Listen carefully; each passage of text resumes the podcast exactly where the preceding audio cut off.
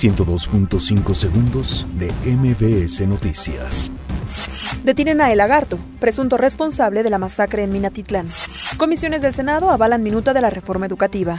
Gobierno asume construcción de la refinería de Dos Bocas. Inflación aumentó a 4.41% en abril de 2019, informa el INEGI. Javier Corral acusa que administración de César Duarte daba medicamentos pirata a enfermos de cáncer. Andrés Granier asegura que regresará a Tabasco a dar la cara. Autoridades de Jalisco buscan a dos reos que escaparon del penal de Ciudad Guzmán.